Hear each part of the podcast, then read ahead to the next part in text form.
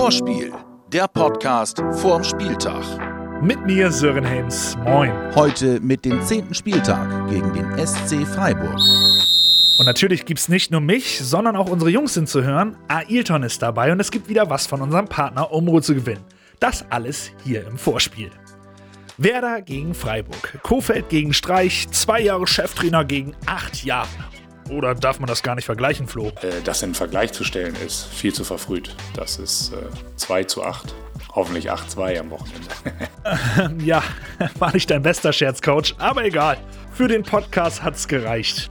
Thema englische Woche. Das ist ja eine hohe Belastung. Theo, du hast eine Menge Erfahrung. Wie kommt man damit klar? Gut schlafen, das ist sehr wichtig zwischen dann die Spielen und trotzdem sich ein bisschen auch bewegen. Ne? Also, aber es ist Gewohnsache. Also jede mit äh, englischen Wochen geht anders. Also ich, ich muss auch ein bisschen dazwischen was machen, dann, äh, sonst ich fühle mich auch nicht gut. Aber ich glaube, jeder muss sich dann die Weg finden, was passt äh, wirklich zu ihm. Und natürlich hilft es auch, wenn es in der Woche dann auch gut läuft. Der Sieg im Pokal gegen Heidenheim war überzeugend. Bringt euch das was für die nächste Partie, Leo? Ja, das sollte uns Selbstvertrauen geben. Wir hatten davor vier Spiele, die wir nicht gewonnen haben wo wir teilweise die Spiele hätten gewinnen können, aber auch verlieren hätten können. Ähm, und da war das so ein Stück weit auch Befreiung. Ähm, und deswegen sollte man das schon mitnehmen. Aber man sollte auch äh, ja, wissen, dass jetzt am, am Wochenende doch eine andere Mannschaft auf uns wartet. Äh, aber nichtsdestotrotz, Sieg tut immer gut. Egal gegen wen. Und von daher sollte man das schon mitnehmen. Okay, der Vollgas-Fußball soll weiter mitgenommen werden. Wie könnte das klappen, Coach? Ich hoffe, dass Freiburg auch in Rot spielt, dann würde das einfacher fallen. Aber äh, nein, das, kein, das, kann man nicht miteinander vergleichen. Freiburg wird einen ganz anderen Widerstand auf den Platz bringen. Und äh, Vollgas-Fußball, wenn wir den Begriff weiter kultivieren wollen, ähm, äh, ist im Grunde immer unser Anspruch. Also auch gegen Freiburg und besonders zu Hause im Wohnen Westweser-Stadion. Klar, das ist die Mannschaft der Stunde. Die sind Tabellendritter, aber es ist halt auch Freiburg. Ich weiß nicht, irgendwie fühlt es sich so an, als sollten das drei Punkte werden. Was sagst du, Coach? Aber hast schon ein bisschen selber an der Frage gemerkt, ne? Da kommen Leute, Tabellendritte, Freiburg. Also es ist ja, äh, es wäre ja irre, wenn ich jetzt sagen würde, das ist ein Pflichtsieg und kommt, da kommt der Tabellendritte. Und nicht am ersten Spieltag. Und die haben auch eine Menge gute Gegner gehabt. Und das ist, äh, das wird eine Aufgabe und der wir mit großem Respekt angehen. Trotzdem mit der Überzeugung, dass wir dieses Spiel gewinnen wollen und können. Das aber gegen einen Gegner, der diese Saison wirklich überrascht. Aber nicht nur diese Saison. Freiburg schafft es seit Jahren besser zu spielen, als so mancher Experte es vorher glaubt. Wie machen die das eigentlich, Bagi? Ja, weil sie machen aus äh, wenig Mitteln, machen sie meistens viel. Vielleicht, äh, weil es auch immer irgendwie in gewisser Art und Weise der Underdog ist. Ja, sie arbeiten auf jeden Fall äh, sehr gut in Freiburg. Das Werder Lazarett. Der positive Trend geht weiter. Nur bei Pizarro ist es noch fraglich, aber auch der könnte schon wieder zum Kader gehören. Theoretisch alles möglich und alle fit. Das ist eine sehr gute Nachricht, die ich hier lange nicht mehr verkündet habe. Stimmt, natürlich müssen wir da noch die länger Verletzten rausnehmen, aber sonst sieht's gut aus. Ein kleines Fragezeichen steht noch hinter Niklas Moisander, denn unser Kapitän hat noch nicht viel mit der Mannschaft trainiert. Aber egal ob mit oder ohne ihn, Florian hat hinten die Qual der Wahl. Velkovic, Toprak, Langkamp und Groß, alles Kandidaten für die erste Elf. Auch vorne wird der Konkurrenzkampf wieder härter. Yuya Osako könnte wieder von Anfang an mitmischen, wenn er sich selbst dazu in der Lage sieht. Das gibt dem Coach auf jeden Fall mehr Optionen. Gute Sache, oder Leo? Ja, freue mich, dass die Jungs äh, wieder zurück sind, dass wir da mehr Möglichkeiten haben. Aber meinen Platz möchte ich nicht hergeben. Logisch. Übrigens, auch wenn wir es schon bei den beiden letzten Spielen klargestellt haben, hier nochmal die deutliche Ansage vom Coach. Eine Schonung oder eine Rotation im Sinne von, wir wollen mal durchmischen oder wir, wir blicken schon auf Gladbach, das wird es überhaupt nicht geben. Sondern es geht nur darum, wer in der bestmöglichen Verfassung ist, gegen Freiburg äh, unseren Fußball zu spielen. Eine gute Nachricht für unseren Kapitän gab es auch noch abseits des Lazaretts. Niklas Moisonder ist zum zweiten Mal Vater geworden. Herzlichen Glückwunsch! Moment, das erinnert mich an was. Leo, du hattest nach deinem Tor den Ball unters Trikot gepackt und am Daumen gelutscht. Was hatte der Jubel zu bedeuten? Ich bin schwanger. Nein, äh, ja, meine Frau ist schwanger. Wir erwarten unser zweites Kind und von daher ähm, war es eine Widmung für meine Frau, dass sie das jetzt wieder durchmacht. Herzlichen Glückwunsch. Da hat sich Frau Bittenkurt aber gefreut, oder? Ja, sie hat sich gefreut, klar. Sie meinte, nach, nach zehn Jahren Beziehung ist das erste Mal, dass ich ihr ein Tor gewidmet habe. Habe ich gesagt, nicht wirklich. Es war ja für, unseren, für unser Baby, aber gut. Das war auch ein Stück weit für dich und da hat sie sich gefreut. Okay, um ganz sicher zu gehen, kannst du ja noch eins machen und das nur ihr widmen. Gleich dieses Wochenende wäre am besten. Apropos Widmung. Einen Ball mit so einer Widmung und Unterschrift vom Spieler eurer Wahl könnt ihr heute von unserem Partner Umbro gewinnen. Schreibt uns einfach eine WhatsApp-Nachricht, wie ihr euch von einer englischen Woche erholen würdet. Die Nummer ist 0174 668 3808.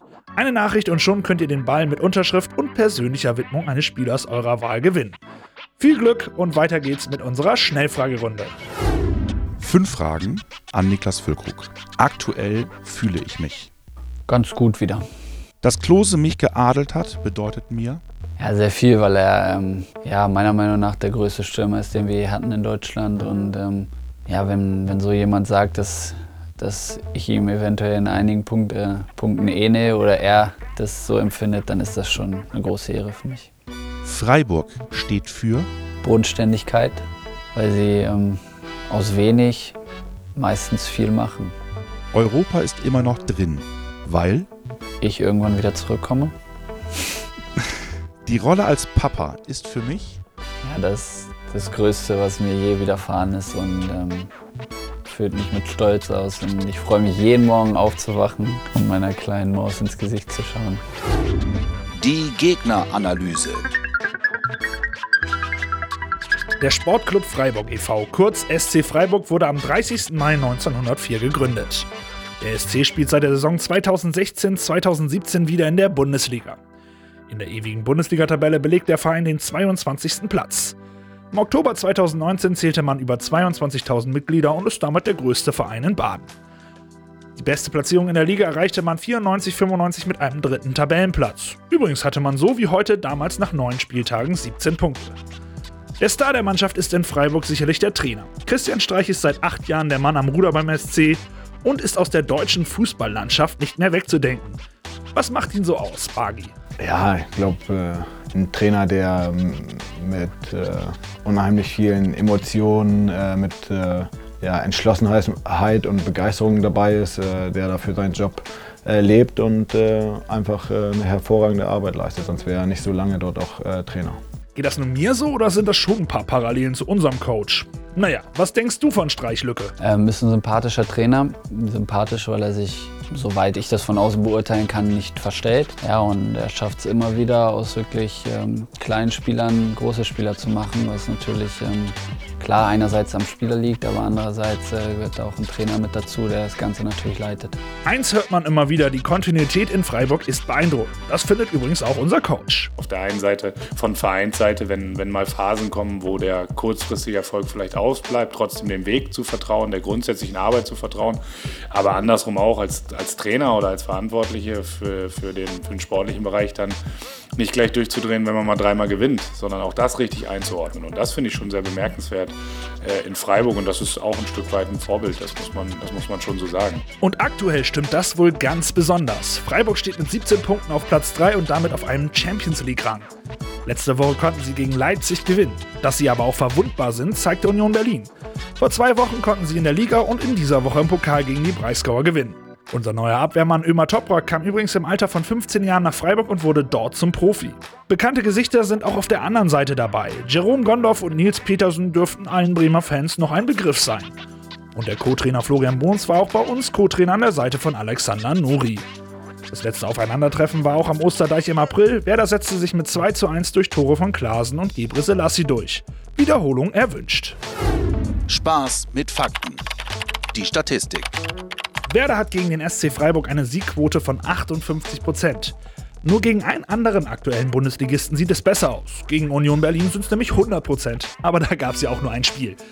Generell scheinen die Breisgauer uns zu liegen. Gegen keinen aktuellen Bundesliga-Club erzielte Bremen im Schnitt so viele Tore wie gegen Freiburg, nämlich 2,2 pro Partie. Ein Jubiläum steht für Maxi Eggestein an. Sollte nichts Unvorhergesehenes passieren, wird es sein 100. Einsatz in der Bundesliga. Damit wird er der zweitjüngste Urbremer in der Bundesliga-Geschichte, der diese Marke knackt. Nur einer war noch jünger. Johnny Otten. Sag nix gegen King Johnny Otten. Otten, Otten, Otten, Otten, Otten, Otten. Johnny Otten, Otten, Otten, Otten, Otten, Otten, Otten. Oh, Johnny Otten, Otten, Otten, Otten, oh. Otten, Otten, Otten, Otten, Otten. Sag nix gegen King Johnny Otten. Was ein geiler Song. Aktuell, da läuft's richtig gut für Milot Rashica. Er traf jetzt fünf DFB-Pokalspiele in Folge, Vereinsrekord eingestellt. Außerdem erzielte er drei Tore in den vergangenen vier Bundesligapartien. Saisonübergreifend war er in den letzten acht Bundesligaspielen an sieben Toren beteiligt. Er ist einfach eine Rakete oder auch The Rocket.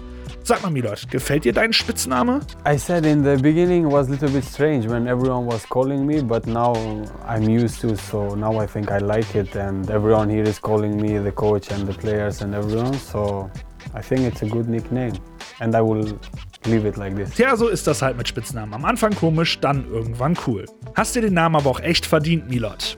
Sollte es erneut ein Unentschieden geben, wäre der Bremer Vereinsrekord aus dem Jahr 1991 eingestellt.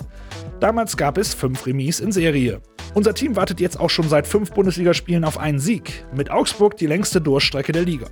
Jetzt braucht man wohl einen positiven Lauf, oder Leo? Also ich lasse mir das jetzt nicht schlecht reden, dass wir jetzt viermal unentschieden gespielt haben.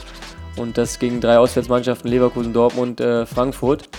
Klar, Berlin wollten wir gewinnen, hätten wir gewinnen müssen, haben wir nicht, aber letztendlich lasse ich mir diese vier Spiele jetzt nicht, nicht schlecht reden und äh, haben jetzt gegen Heidenheim ein, ein super Spiel gemacht und von daher wollen wir das mitnehmen und äh, ich denke, dass wir in einem kleinen Flow schon sind und äh, hoffen wir, dass, dass die, die Welle, auf der wir gerade ein bisschen sind, noch ein bisschen größer wird mit, mit drei Punkten. Das äh, schmeckt natürlich dann noch ein bisschen besser.